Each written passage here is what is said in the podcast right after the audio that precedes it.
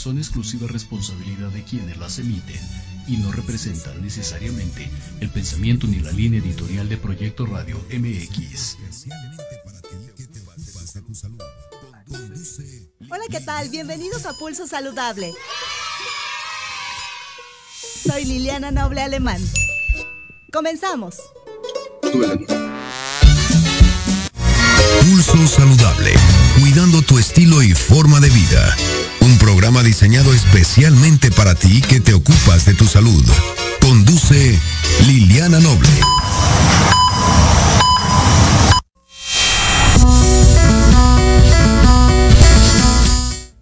4 de la tarde con 7 minutos, 16 horas con 7 minutos. Muy buenas tardes, tengan todas y todos ustedes. Soy Liliana Noble Alemán y le doy la más cordial bienvenida al Pulso Saludable del día de hoy. Estamos transmitiendo completamente en vivo desde las instalaciones de Proyecto Radio MX en la ciudad capital, en la zona centro. 28 grados centígrados marca el termómetro aquí. Cuando yo venía de la oficina hacia acá decía 30 grados. Allá afuera está nublado pero el calor no da tregua en este día, ¿verdad? Mi queridísima Giselle y Oscar, que me acompañan guapísimos los dos en los controles técnicos en este día 9 de noviembre del año 2023. Tenemos un programa bastante completo. Vamos a platicar sobre una jornada de detección de pequeñas lesiones y lesiones importantes para quienes son fumadores, porque se conmemora la próxima semana el Día Mundial de la Lucha contra el Cáncer del Pulmón. También vamos a platicar más adelante sobre cómo usted puede identificar un dato de alarma si es diagnosticado con COVID-19 o con influenza para que de inmediato corra al hospital, le haga saber esto al médico y evite, evite que la enfermedad sea una consecuencia grave que le comprometa la vida y un invitadazo muy, muy especial. Así es que vamos a dar inicio a la jornada de trabajo del día de hoy.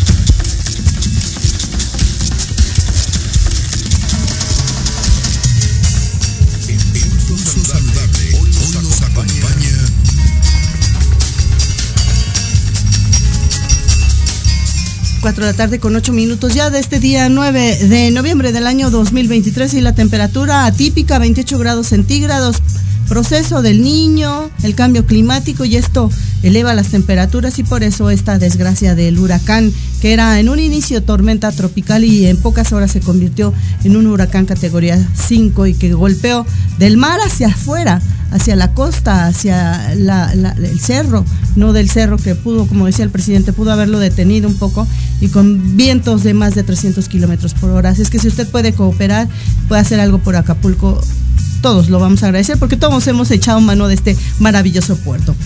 Y vámonos a otra parte de la ciudad, del país, un lugar que he aprendido a querer desde hace muchos años porque ya vive parte de mi familia, pero que últimamente he tenido un poco más de contacto.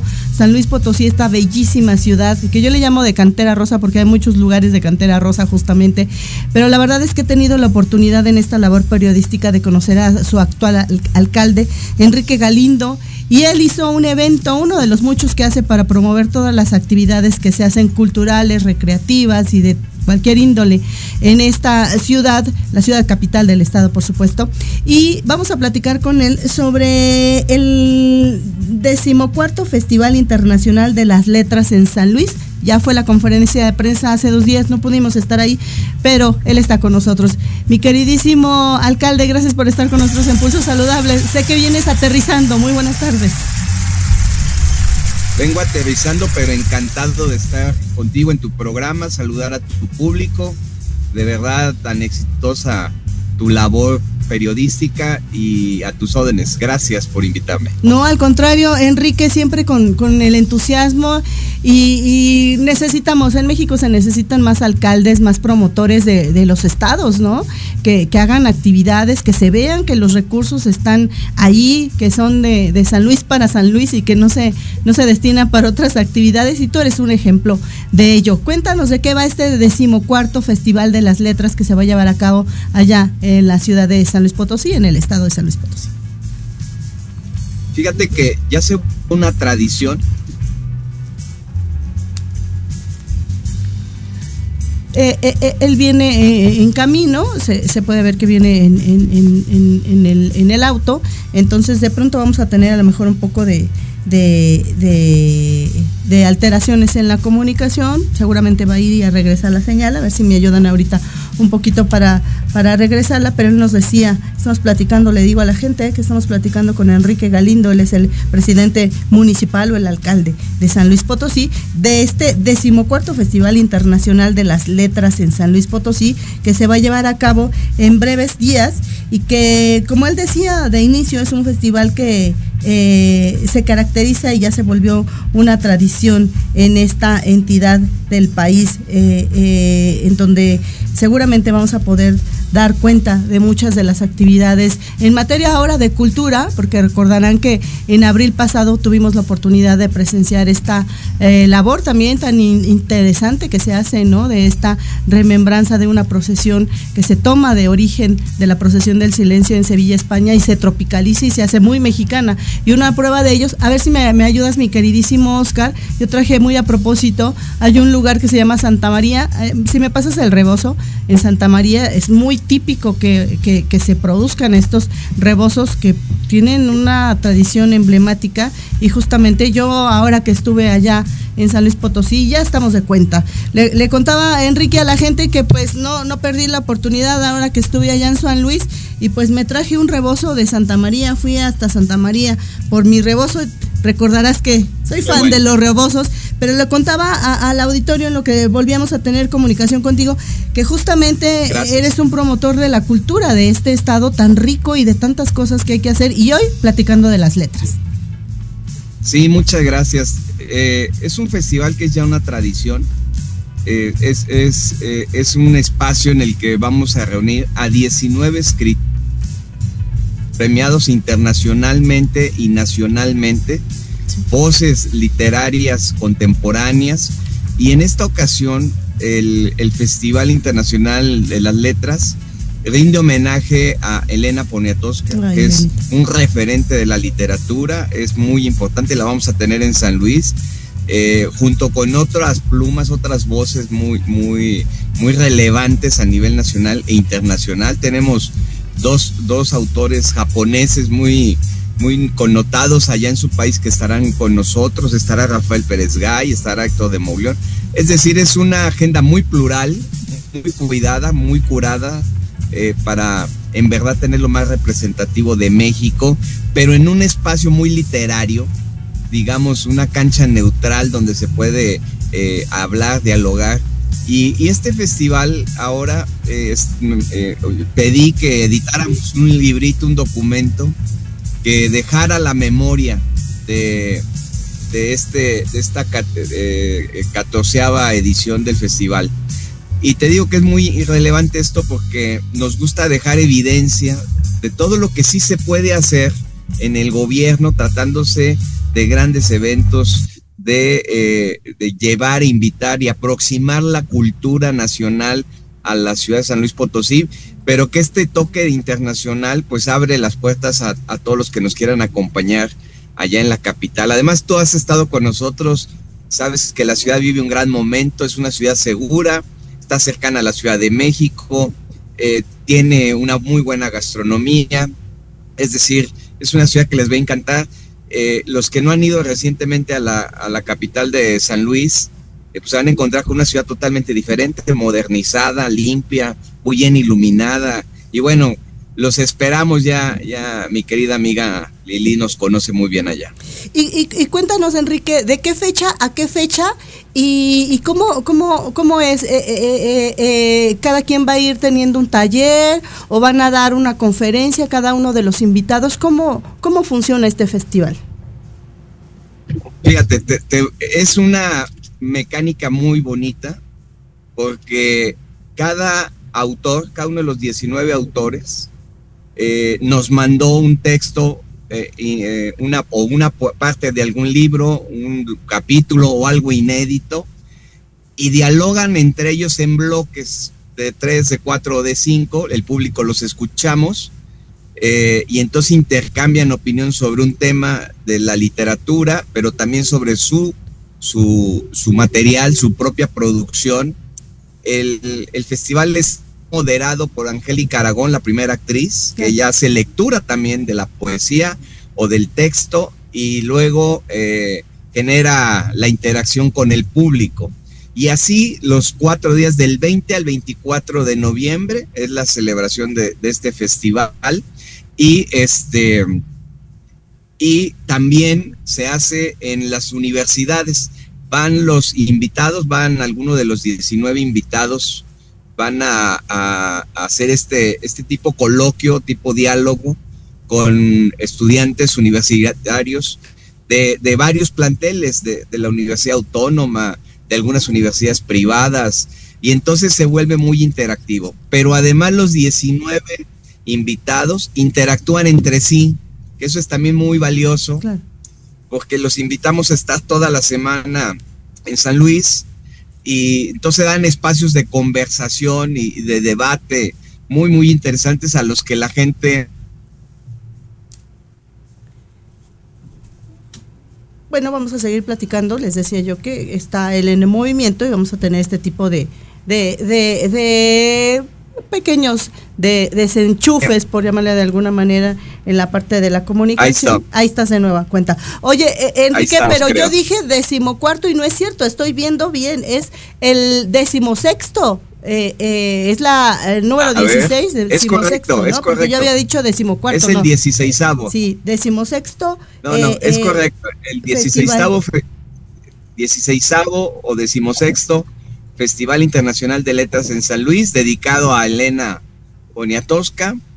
Entre, mira, tenemos eh, países invitados como Argentina, España, desde luego México, Estados Unidos, Japón, que son plumas muy relevantes.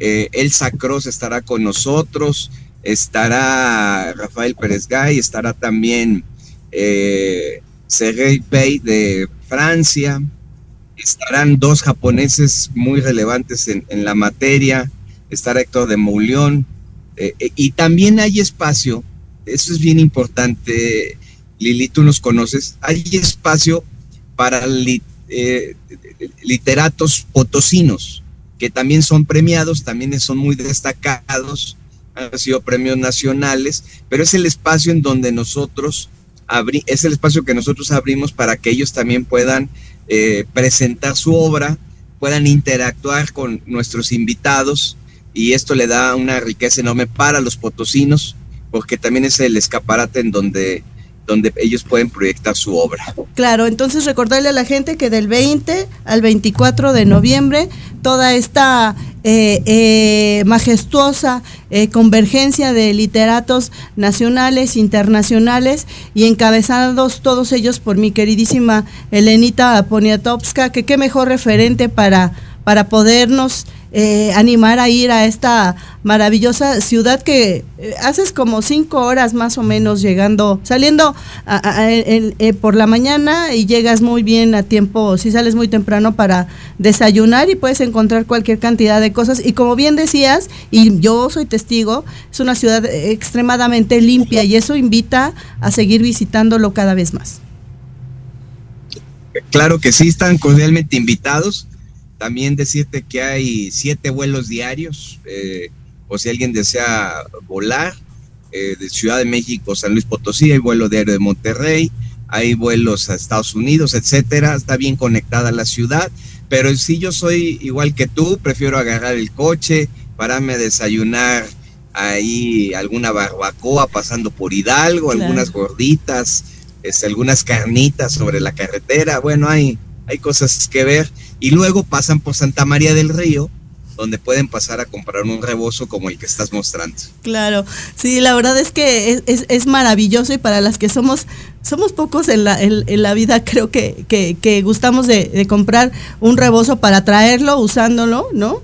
pero es una de las tradiciones, ¿no? Hay una canción, eh, justo revisaba la historia, y hay una canción muy emblemática que cantaba Estela Núñez, y no sé si alguien más la ha interpretado, seguramente mucha gente, pero habla en, una, en un fragmento del rebozo de Santa María, y así como cuando también Luis Miguel canta una canción donde habla de Oaxaca, en Teotitlán, donde se hacen estos, estos tapetes. Entonces, México es rico, maravilloso en, en, en toda la cultura y bien vale la pena que aprovechen estos momentos que ustedes los hacedores de las de las leyes y que cuidan de la de la seguridad porque es un experto tú también en la seguridad de, de esa ciudad pues que también invitemos a la gente y que también reconozcamos que, que no solamente se trata de ir a conocer una ciudad sino que también culturalmente es muy rica. ¿cuál sería el mensaje final mi queridísimo Enrique que le quisieras dejar a la gente y, y, y sin olvidar mencionar estas fechas que que van a tener este decimosexto eh, Festival Internacional de las Letras allá en San Luis. Primero agradecerte a ti el espacio y la oportunidad de compartir con tu público, felicitarte porque tu especialidad en la comunicación es sin igual.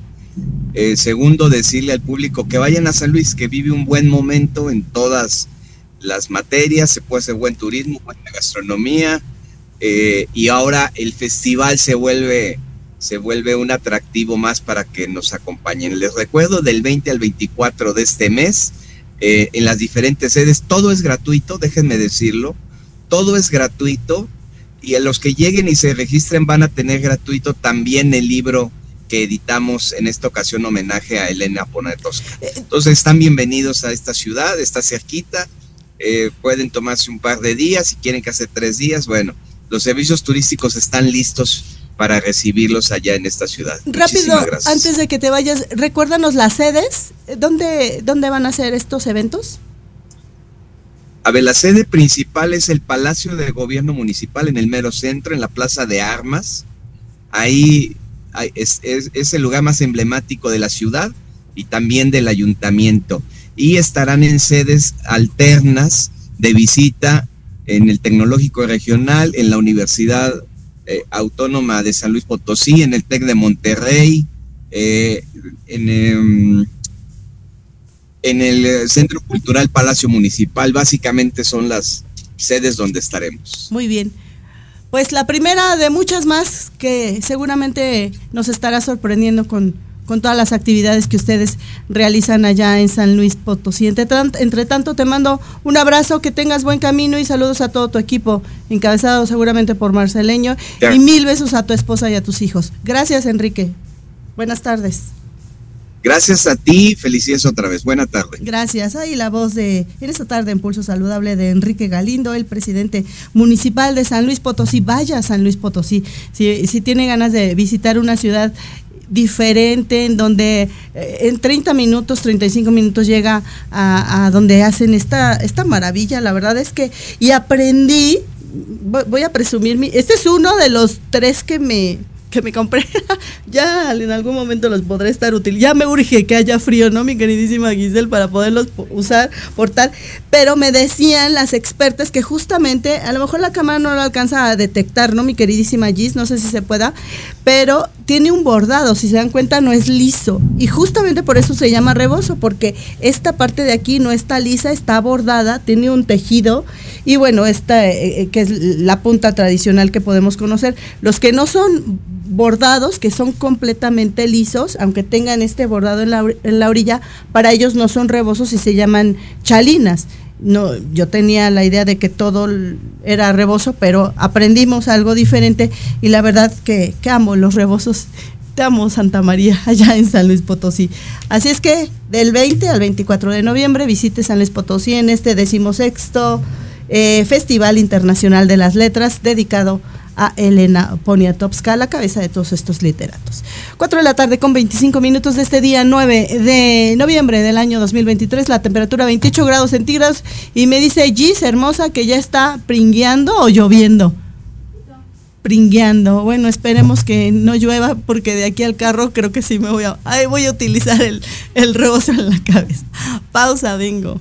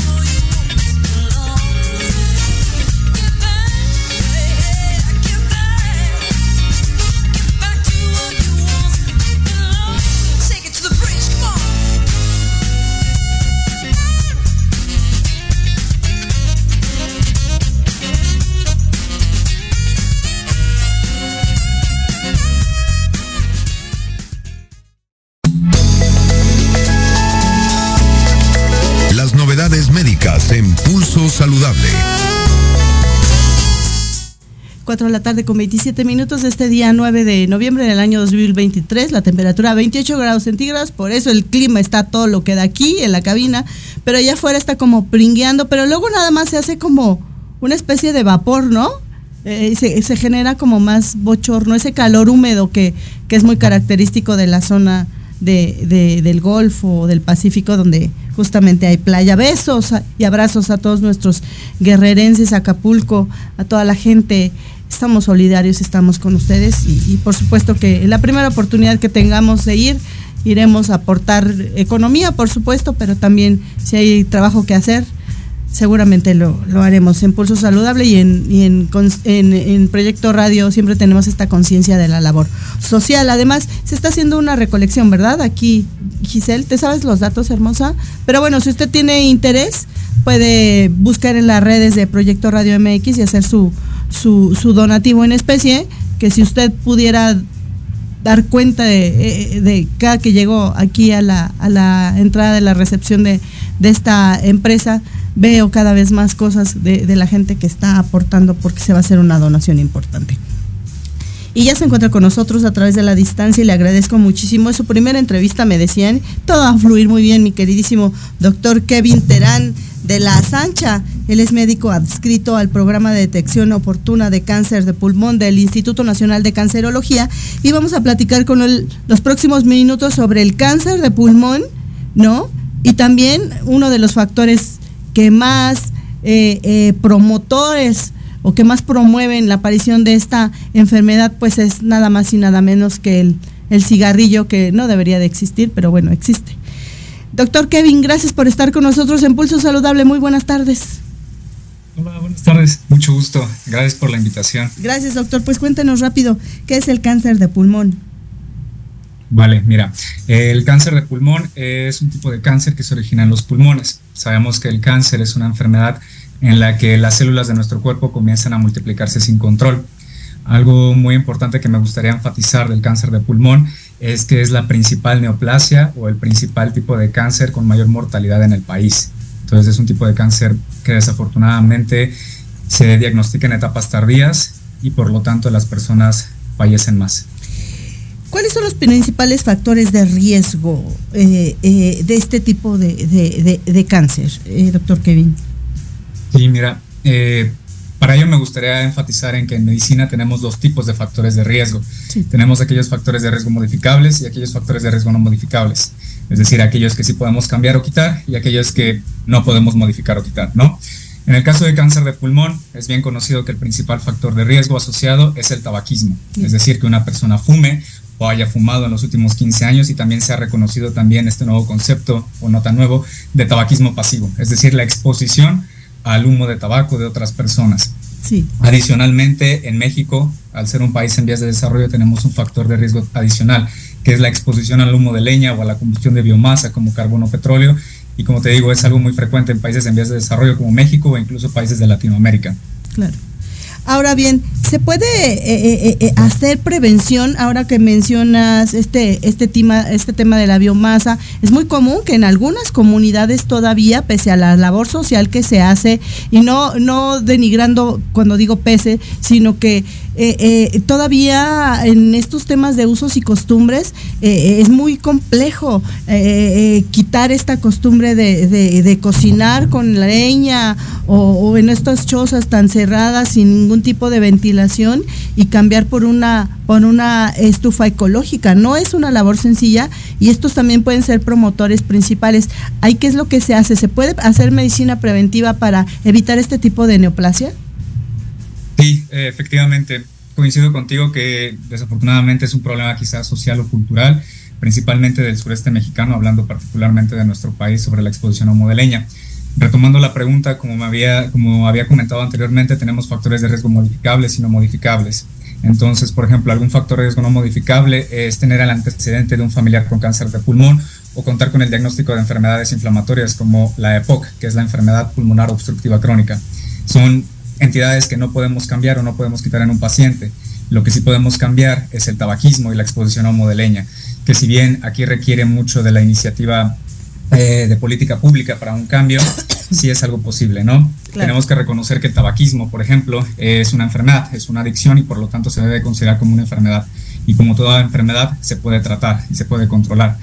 Afortunadamente eh, ya empiezan a existir clínicas de tabaquismo, clínicas de ayuda para dejar de fumar, para que la persona gradualmente vaya disminuyendo el consumo de cigarrillos y de esa forma disminuya el riesgo de desarrollar cáncer de pulmón. Ya se ha demostrado y está documentado científicamente que si una persona deja de fumar 15 años consecutivos, el riesgo de desarrollar cáncer de pulmón se disminuye a la mitad. Entonces, sí existe como esta prevención de cáncer de pulmón, particularmente, y también tenemos que reconocer que ya existe un, tipo de medicina preventiva o prevención primaria que le llamamos, en el cual nosotros hacemos detección oportuna en estas personas que tienen un riesgo más elevado. Claro. ¿Cuántos años, cuántos casos al año se detectan? Eh, eh, no sé si hay una estadística general del país o ustedes en el instituto. Sí, mira, de hecho, basados o de acuerdo con Globocan, Globocan es una iniciativa en la cual se hace estadística de los de 36 tipos de cáncer a nivel mundial y tenemos en el año 2020 que en México se registraron 7.588 casos de cáncer de pulmón. Desafortunadamente también se registraron 7.100 defunciones de este tipo de cáncer. Entonces, como hice hincapié al inicio, es un tipo de cáncer con una alta mortalidad, mueren muchos pacientes principalmente atribuido a la detección en etapas tardías y eso es lo que tenemos que atacar, detectar a los pacientes en etapas tempranas en la cual sí se les puede ofrecer un tratamiento con potencial curativo. Claro, y como siempre ustedes en el Instituto Nacional de Cancerología generando, promoviendo la medicina preventiva y parte de esto es una detección oportuna y van a tener una, una jornada el próximo día 17 de noviembre. ¿De qué va y quiénes pueden participar de esta jornada? Eh, Kevin. Claro que sí. Mira, yo estoy en el programa de detección oportuna de cáncer de pulmón, la clínica Detecto del Instituto Nacional de Cancerología. Es la primera clínica relacionada con la detección oportuna que hay en el país. Comenzamos en 2021.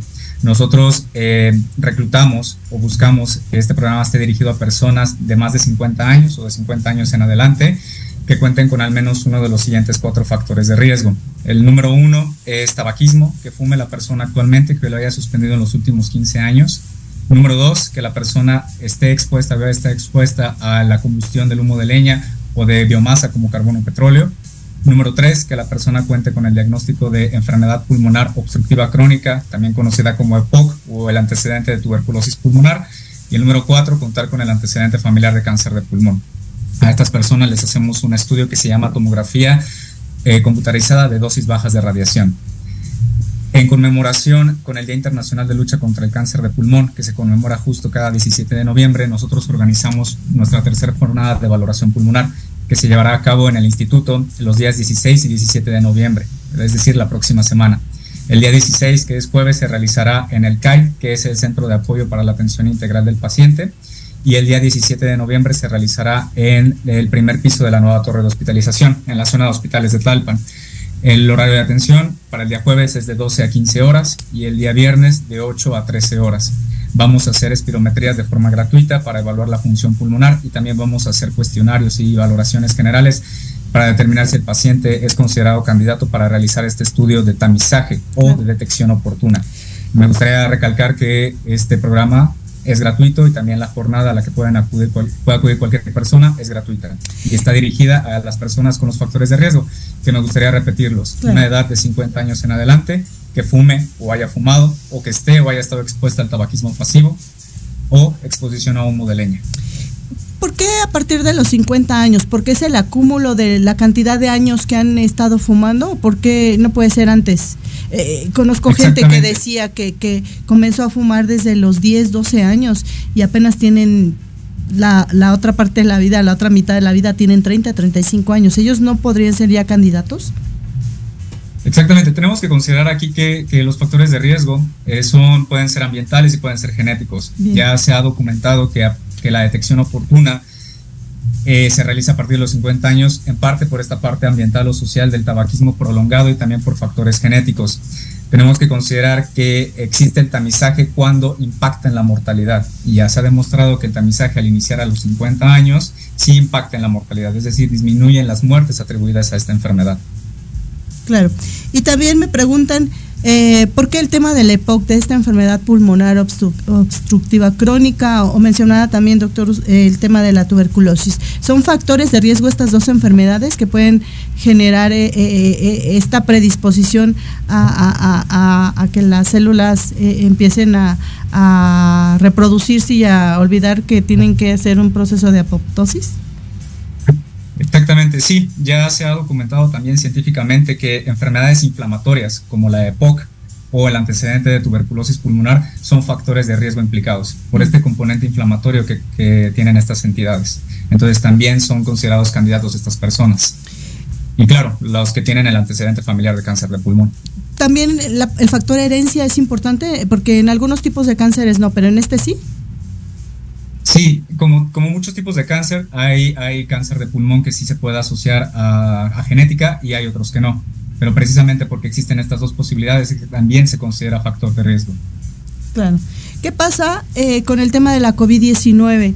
Eh, habla usted del tema de la EPOC o de eh, tuberculosis, que fueron enfermedades o en su momento inflamatorias, pero tiene que ver con la cronicidad pero EPOC pudo haber eh, eh, dejado a estos pacientes, por ejemplo, estos que son sobrevivientes, les llamo yo de la COVID-19 porque duraron mucho tiempo intubados y ahora están en, sus casas, a lo mejor tienen ciertas eh, todavía condiciones muy peculiares en el área de los pulmones, pero ¿se, ¿se conoce o todavía es muy temprano para pensar si, si COVID-19 pudo haber dejado alguna predisposición o secuela para este tipo de enfermedades, doctor?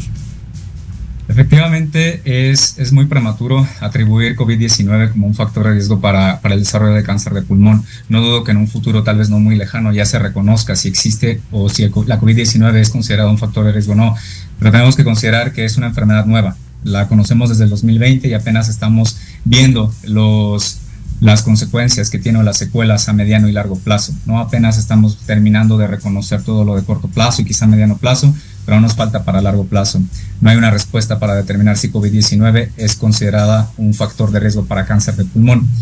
Eh, pero eh, justo hablando de esta jornada, lo que vamos a hacer es un chequeo pulmonar. Entonces, además, vamos a dar orientación. En caso de que las personas a lo mejor tengan esa incertidumbre, pues haremos una espirometría, que es un estudio para evaluar la función de los pulmones y determinar si a lo mejor es considerado candidato para nuestro programa o más bien que sea evaluado o valorado por un neumólogo, que es el especialista de los pulmones y de las vías respiratorias. Claro, y que pudieran encontrar eh, desde POC hasta asma o lo que lo que quisiéramos que no pase, pero pues, pudiera ser que alguien que inicie con un tipo de, de cáncer como este, el que nos menciona. Exactamente. Finalmente, doctor, este estudio que usted menciona es un estudio que, que, genera algún tipo de condición, es decir, quienes estén utilizando algún medicamento de base pudieran no hacerlo, le tienen que poner algún eh, líquido de contraste, les va a doler, etcétera. Cuéntanos un poquito sobre este estudio.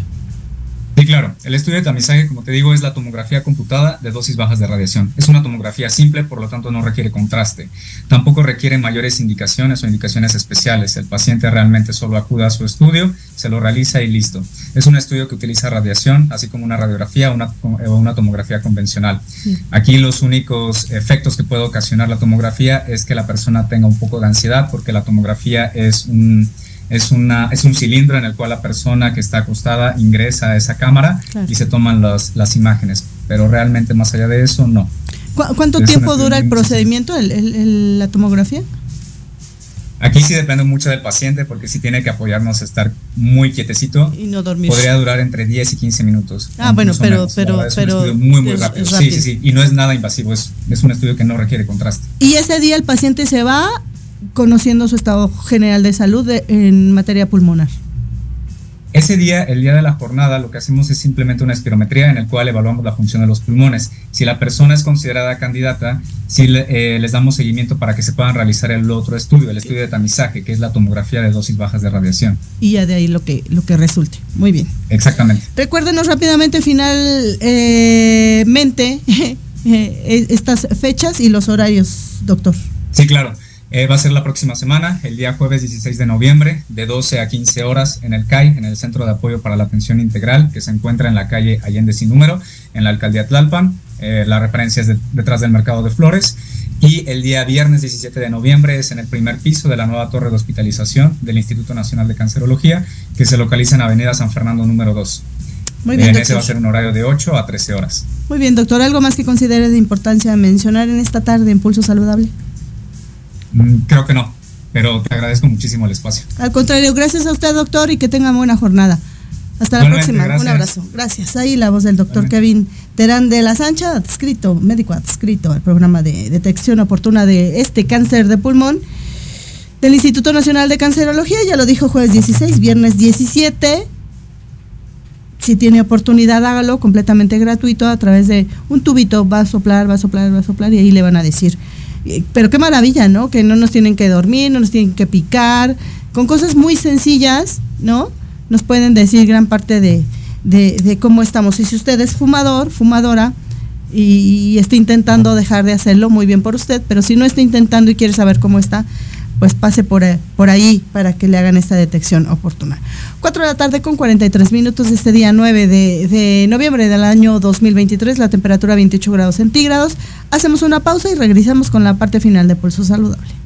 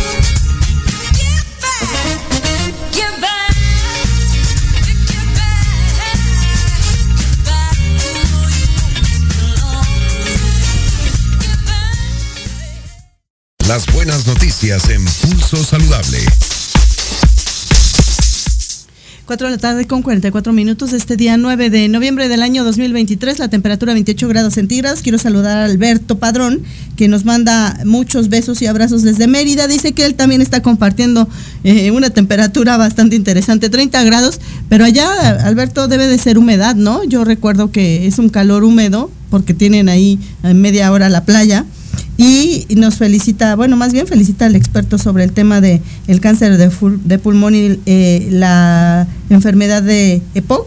Y a ver, el Instituto Nacional de Cancerología dice que a ver si pronto ustedes hacen una detección de este cáncer de pulmón allá en Mérida, en donde él se encuentra. Le vamos a pasar tu mensaje a la gente del Instituto Nacional de Cancerología. Y ya se encuentra con nosotros también a la distancia, mi queridísima cliente consentido, le llamo yo, eh, que siempre tenemos oportunidad de platicar cada tres semanas con la doctora Susana Galicia Amore, ella especialista en rehabilitación y con alta especialidad en rehabilitación pulmonar. Y Susana, hermosa, querida, sabes que te amo, te adoro, así como tu apellido, como tu segundo apellido. Oye, querida, pero ¿qué pasa? Porque ya estamos en la época en que está todo lo que da ya no con la intensidad de, de, de, los decesos, pero ya está, ya está levantando la mano la COVID y por el otro lado la influenza. Pero me ha tocado escuchar a gente que le, le dicen, ¿no? Este, van, le hacen la prueba y le dicen, no, pues usted tiene influenza, usted tiene COVID y... Pero ¿cómo el paciente que ya fue diagnosticado con una prueba, ya sea de influenza o de COVID, qué síntomas de alerta tendría que tener en cuenta para decir, esto no está mejorando y pudiera que está eh, eh, en el riesgo de empeorar y mejor ir al hospital y que no pase una mm, situación complicada como la que vivimos con la COVID-19 porque no se sabía tanto como lo que se sabe hoy y de influenza pues ya se sabe mucho más, ¿no? Claro. Sí, buenas tardes a todos, mucho gusto, un placer estar aquí. Eh, efectivamente, los cuadros son muy parecidos desde el inicio y se mantienen y las complicaciones son muy parecidas también. por lo tanto los signos de alerta que debemos de considerar, eh, no importando la prueba que haya sido positiva, eh, sino más bien lo que tú bien decías, que es prevenir una complicación. Recordemos que ambas pueden durar cinco días en promedio en un cuadro sencillo, eh, pero generalmente los primeros tres días es lo que podemos ver potencialmente que puede ser una cuestión de gravedad. ¿Cómo detectarlo? Con que baje la oxigenación. Recuerden que no debe estar abajo del 90%. Y algo bien importante es el control de la fiebre, si es que hay. No siempre da fiebre, sobre todo con influenza, pero eh, que una fiebre que no se controla habitualmente con el hecho de destaparse, eh, eh, utilizar estos paños húmedos en la frente, en el abdomen, hace que baje la temperatura. Una fiebre que en lugar de controlarse empieza a subir y se mantiene, ya no es normal. Ahí es importante acudir a una evaluación y en especial no automedicarse, porque eso va enmascarando los síntomas. Claro. ¿Y, y, en qué momento, porque también hay como un poco de disyuntiva, ¿no? ¿En qué momento se considera fiebre? Tenemos que esperar hasta los 38, 39 y no sé, lo que siga, si es que hay algún individuo que puede llegar a experimentar más grados o a partir de los 37, 35, ¿cuál es la diferencia en lo que ustedes llaman febrícula y esto puede evolucionar a fiebre? ¿Y cómo, cómo darnos cuenta? Porque podemos tomarnos la temperatura, pero ¿cómo sé que el número que, que me va a registrar es de un factor de riesgo para regresar al médico o quedarme tranquila de que no estamos tan mal? Mira, el punto de corte es 38 grados. 38 grados centígrados significa tengo fiebre, pero esto es medido con termómetro a fuerzas. No es de que le pongo la mano y siento que está caliente, no, es con medida de termómetro. Cuando está abajo de 38, 37.7, 37.8, 37.9, significa la famosa febrícula. Significa que está en el, digamos, en el límite para empezar a tener fiebre y habitualmente es cuando el paciente percibe incluso escalofrío. Si no llega a los 38, significa que es un cuadro en el que nuestro sistema inmunológico está respondiendo. Pero si llega a 38 y no baja o no lo puedo controlar fácilmente, lo más seguro es que si sea una infección más fuerte, no forzosamente viral, podría ser incluso bacteriana. Pero eh, sí es importante considerarlo. Hace muchos años decíamos, si tiene fiebre es bacteria, si no tienes virus. Hoy día eso no existe. Los virus también dan fiebre. Ahora bien, cuando, cuando pasa con el tema, también he escuchado últimamente el tema de la mucosidad, que si es transparente, que si es amarillo y que si luego se vuelve verde. Esto también es un, es un indicador del paciente de que va en evolución y se está grabando o de que se pensaba que, que era solamente a lo mejor una, una gripe simple común y resulta que a lo mejor sí es algo viral o bacteriano y aun cuando no tengan necesariamente una, una prueba positiva de influenza o COVID, la mucosidad es un indicativo para nosotros podernos dar cuenta que, que también estamos agravando. Sí, pero no hay que generalizarlo porque quienes tienen problemas de sinusitis, por ejemplo, que tienen fiebre, este mm, moco recurrente, eh, su moco cambia, porque finalmente el epitelio siempre está inflamado. Recordemos que el moco es un mecanismo de limpieza y de defensa de la vía aérea. Entonces, todos tenemos moco y generalmente es transparente o blanco, muy fluido. Debemos de estar pendiente cuando se, la consistencia se pone pegajosa, cuando aumenta la cantidad, incluso a veces da un mal sabor. Eso ya es un cambio en la característica normal del moco. En cuanto al color, antes se decía que un moco verde era sinónimo de infección, hoy no forzosamente puede ser eso, puede ser un sinónimo de algo que se llama colonización, de alguien que tiene infecciones recurrentes y que siempre tiene una infección, digamos, eh, en stand-by, que solo cuando bajan sus defensas se activa. Entonces es importante eh, sí visualizar este cambio de color, pero no forzosamente sinónimo de que esté grave, sobre todo en alguien que ya tiene un padecimiento respiratorio crónico. Lo mismo el moco café, el moco obscurón, a veces nos habla de que es una flema vieja, no forzosamente de que sea una infección. Por eso es importante que vayan a valoración. para verificar que efectivamente el moco de dónde es, si es de vía superior, si lo está sacando de bronquios, y eso es, esa parte es muy importante, más los antecedentes que cada persona tenga, porque no forzosamente es necesario prescribir de inmediato el antibiótico. A lo mejor es parte de la limpieza y hay que esperar a que el mismo organismo eh, realice su defensa normal. Doctora, ¿y qué tan importante es que al inicio de los síntomas acudamos al, al, al, servicio médico y, y, con la experiencia que tiene el, experto, él decida o ella decida si hay necesidad de hacer un tamizaje para influenza o una prueba de influenza o de COVID. Pero es decir, acudir al inicio de los síntomas o esperar y pensando, ay, es una gripe pasajera y me quedo dos, tres días en casa y ya cuando llego estoy muy mal. ¿Cómo, cómo debemos ahí actuar? Ahí si es, por ejemplo, si empiezan con descarga nasal, eh, es importante ver esto, la característica ya vimos, el moco tiene que ser tranquilo, fluido en este sentido. Y si se van sumando síntomas, o sea, puede ser que tenga solo la descarga nasal, a veces si la descarga nasal está muy fuerte, eh, incluso, incluso afecta a los ojos, no les lloran, se ponen rojos, da conjuntivitis. Pero si solo son esos signos, puede esperar.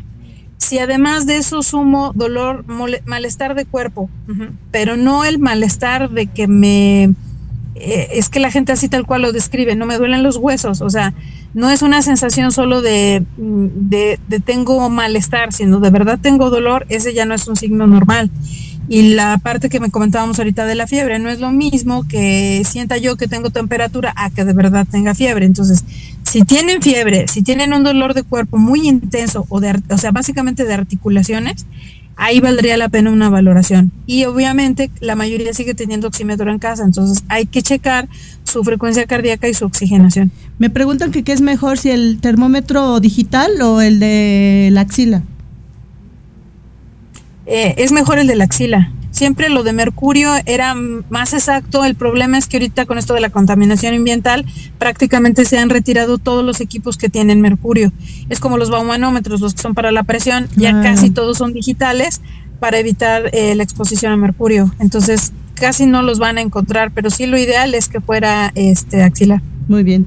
¿Algo más, doctora, que considere de importancia mencionar y que es un tema que seguramente seguiremos tratando porque eh, eh, eh, estamos iniciando la época, ¿no? y, y, también si nos puede decir, yo ya me vacuné, me vacuné el día 9, pero recuerdo que en alguna ocasión usted nos dijo que vacunarnos siempre nos deja en la vulnerabilidad de enfermarnos, no de gravedad, que ese es la, el tema de vacunarte, pero también si me vacuno hoy me puedo enfermar mañana porque todavía no tengo esta inmunidad. ¿Cuánto tiempo después de haberme vacunado ya adquiero esta inmunidad por estas vacunas?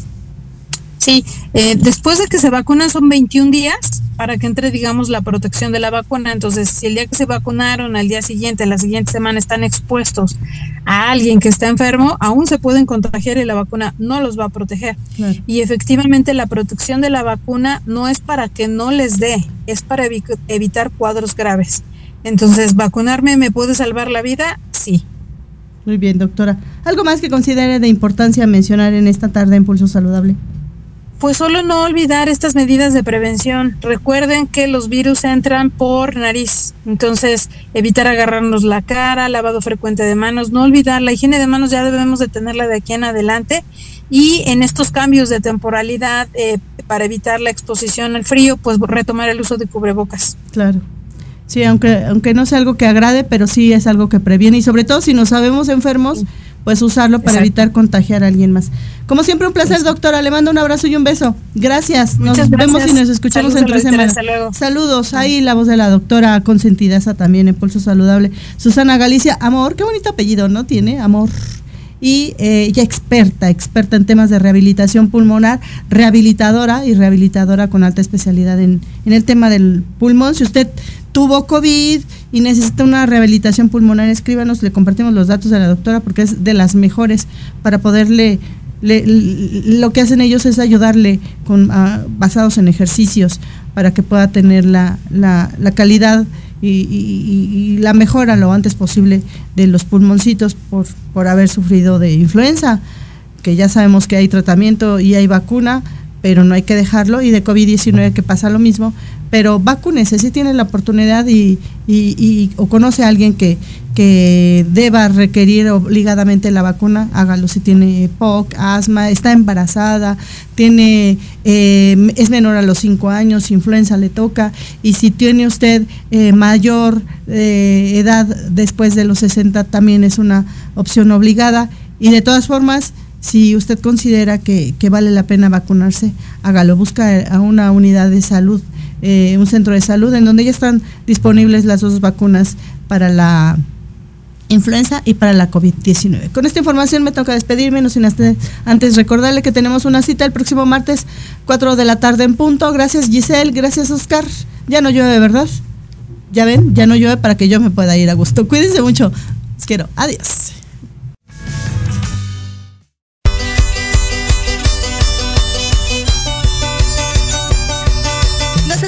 Próxima semana. Entre tanto, síguenos en nuestras redes sociales, en YouTube y Facebook. Aparecemos como Pulso Saludable. Y comparten nuestro programa del día de hoy. Hasta la próxima.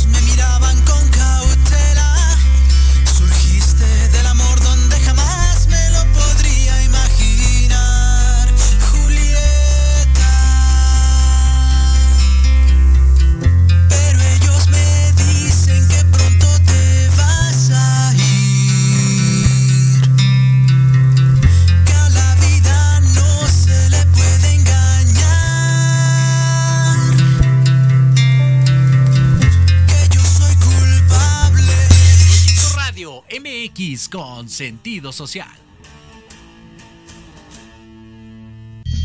Las opiniones vertidas en este programa son exclusiva responsabilidad de quienes las emiten y no representan necesariamente el pensamiento ni la línea editorial de esta emisora. Hola, yo soy Marta Liliana Santuario.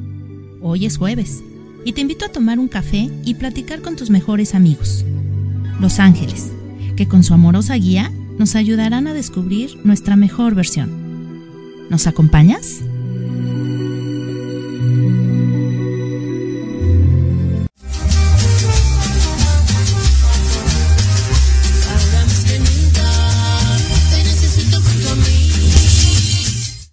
¡Auch! Pues ya estamos aquí, hoy es juevesito 9, 9 de noviembre, ya se nos está acabando el año. Y bueno, pues yo aquí más que contenta, ya sabes, yo soy Liliana Santuario, son las 5 con 3 de la tarde. Y me da un gusto y un honor y un placer estar aquí conectada, conectado contigo. Muchísimas gracias ya por estar. Eh, tráete tu cafecito porque esta tarde va a ser de cafecito, de chismecito y, y pues de un tema, de un, de un programa bien padre, de amigos Hoy vamos a tener un programa aquí de amigos. Vamos a estar libreando con los ángeles. Y bueno, pues para eso quiero eh, presentar